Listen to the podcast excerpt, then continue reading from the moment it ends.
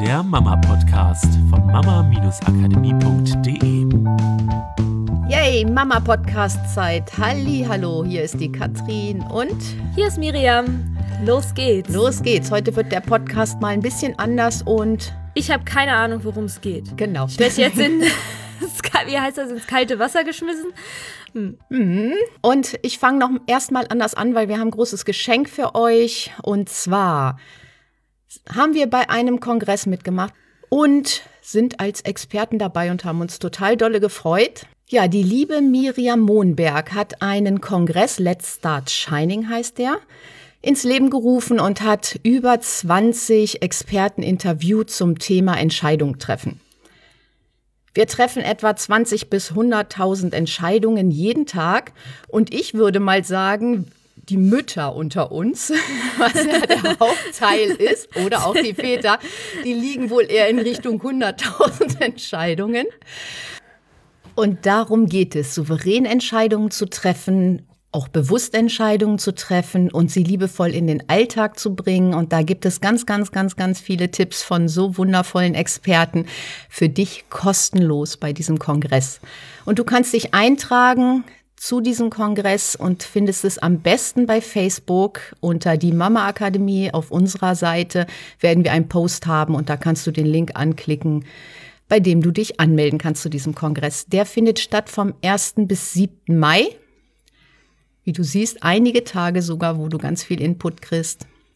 Ja, und geh einfach dann mal auf Facebook und klick dich da rein. Ja. So, und jetzt starten wir unser Podcast-Thema. Und als erstes möchte ich mal darauf eingehen, die Miriam guckt mich schon mit ganz großen Augen an, weil sie diesmal wirklich überhaupt gar nicht weiß, um was es geht. Wenn wir jemanden begegnet sind in unserem Leben, und zwar begegnet in Form von, wir haben Kontakt aufgenommen, wir haben eine Verbindung, vielleicht auch eine emotionale Verbindung, dann werden wir mit dieser Person immer verbunden sein. Es ist halt Teil des Lebens. Und ich glaube, nachvollziehen kann man das, wenn du durch Straßen gehst und du guckst dir vielleicht Häuser an, mehr oder weniger, läufst an Häusern vorbei. Es ist vom Gefühl relativ neutral. Du hast also keine Verbindung zu den Häusern, zu den Wohnungen. Es sei denn, und da fängt es an, da hat eine Person drin gewohnt, mit der du Kontakt hattest, mit der du eine Verbindung hast. Oder du hast selber mal drin gewohnt und hattest Emotionen. Und gehst daran vorbei und jedes Mal guckst du, und du kannst wahrscheinlich überhaupt nicht anders, als dahin zu gucken, wo du gewohnt hast. Und daran kannst du erkennen, dass du immer zu etwas eine Verbindung hast. Und was ich ganz, ganz wichtig finde, ist, wenn du dich mal von etwas trennst, von einer Wohnung, weil du denkst, okay, ich zieh mal aus, oder du trennst dich vielleicht auch von einem Partner, dann ist das nie irgendwie etwas Endgültiges, weil du mit diesem, dieser Person ja verbunden bist. Du kannst immer noch mal eine neue Entscheidung treffen. Und selbst wenn in außen alle sagen, vergiss diese Person, die tut dir überhaupt nicht gut und verbann die aus deinem Leben, hast du immer noch die Möglichkeit, wenn sich das für dich total schrecklich anfühlt und du denkst immer, das fühlt sich einfach zu endgültig an, dann kannst du für dich die Entscheidung treffen, das mal für eine Zeit loszulassen. Und du kannst vielleicht nach einem halben Jahr, nach einem Jahr, nach fünf Jahren, vielleicht auch nach zehn Jahren immer wieder neu könnt ihr Entscheidungen treffen, ob ihr nochmal eine emotionale Bindung eingeht oder nicht. Und diese Entscheidung kann nie jemand anders für dich treffen. Und es können ganz viele im Außen sagen, dass sie das nicht gut tut und so. Nur ist es dein Leben und du triffst diese Entscheidung. Das ist die eine Sache. Ja, hast du jetzt auch ein bisschen für mich gemacht, oder? Auch ein bisschen für dich. wo wir doch gerade so am, am Umziehen und am Schauen sind, wo geht der Weg jetzt so hin, um uns zu vergrößern, natürlich mit Kind. Und ich ja auch immer so ein bisschen dazu neige, wenn es dann so zu Ende geht, ein bisschen wehmütig zu werden. Das ist besonders für eine Person, die mir sehr am Herzen mhm. liegt, weil das ist einfach so ein toller Mensch. Und ich hoffe, die Person hört den Podcast und ich gehe davon aus, dass sonst jemand aus der Familie dafür sorgen wird, dass diese Person den Podcast hört. Weil zu diesem Thema gibt es noch einen zweiten Teil. Der zweite Teil geht um Energie und Energie zur Verfügung stellen.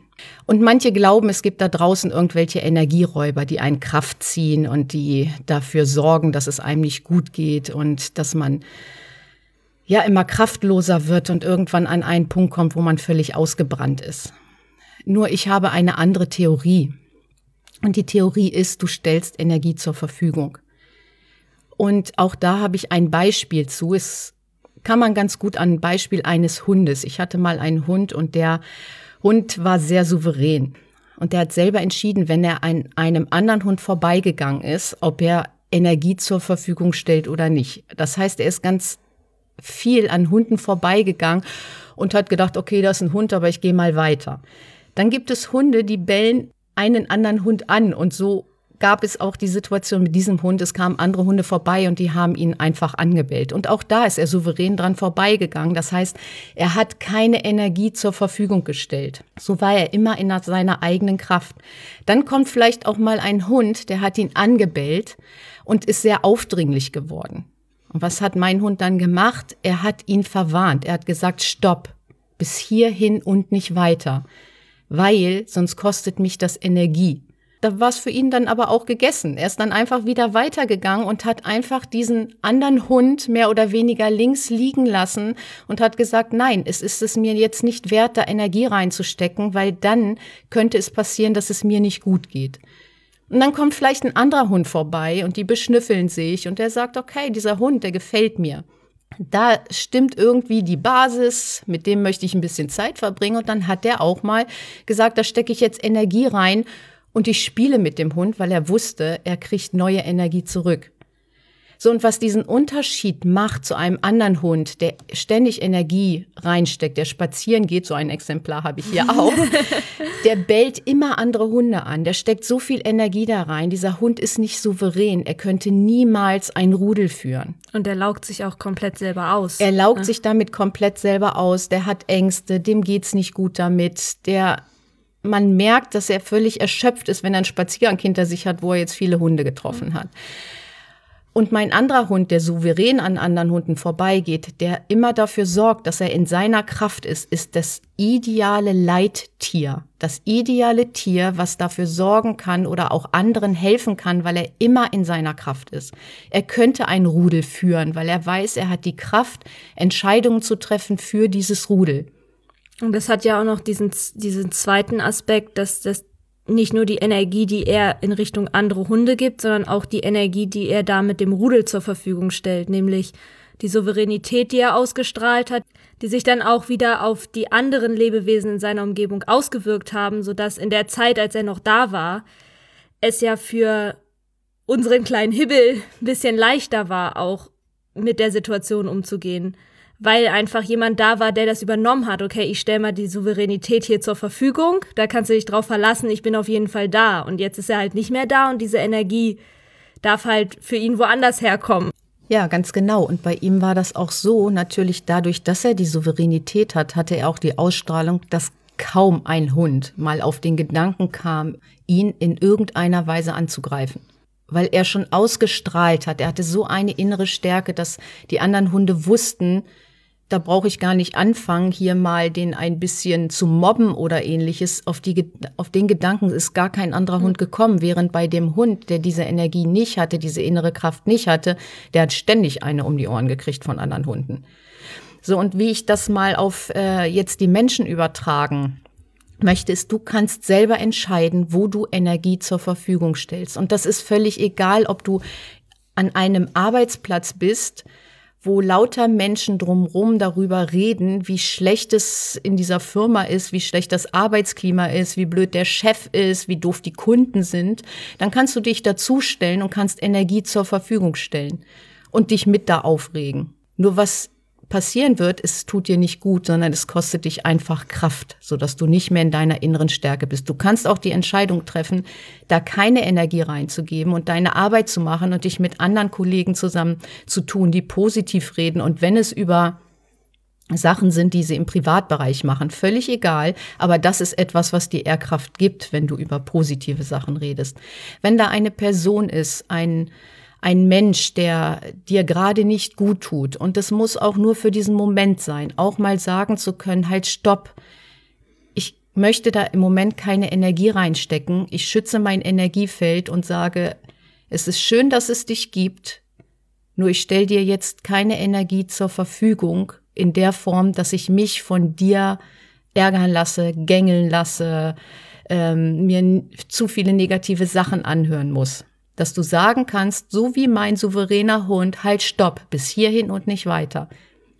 Ich bin gerne für dich da, nur wenn du anfängst, mir nicht gut zu tun, mich anzugreifen, die Energie möchte ich dir nicht zur Verfügung stellen. Diesen Kampf gehe ich nicht mit, sondern ich setze hier schon von vornherein eine Grenze. Und nicht nur in der direkten Auseinandersetzung, würde ich jetzt gefühlt sagen, sondern auch oder vielleicht ganz besonders in dem, was mache ich nach dieser Situation in meinem Kopf.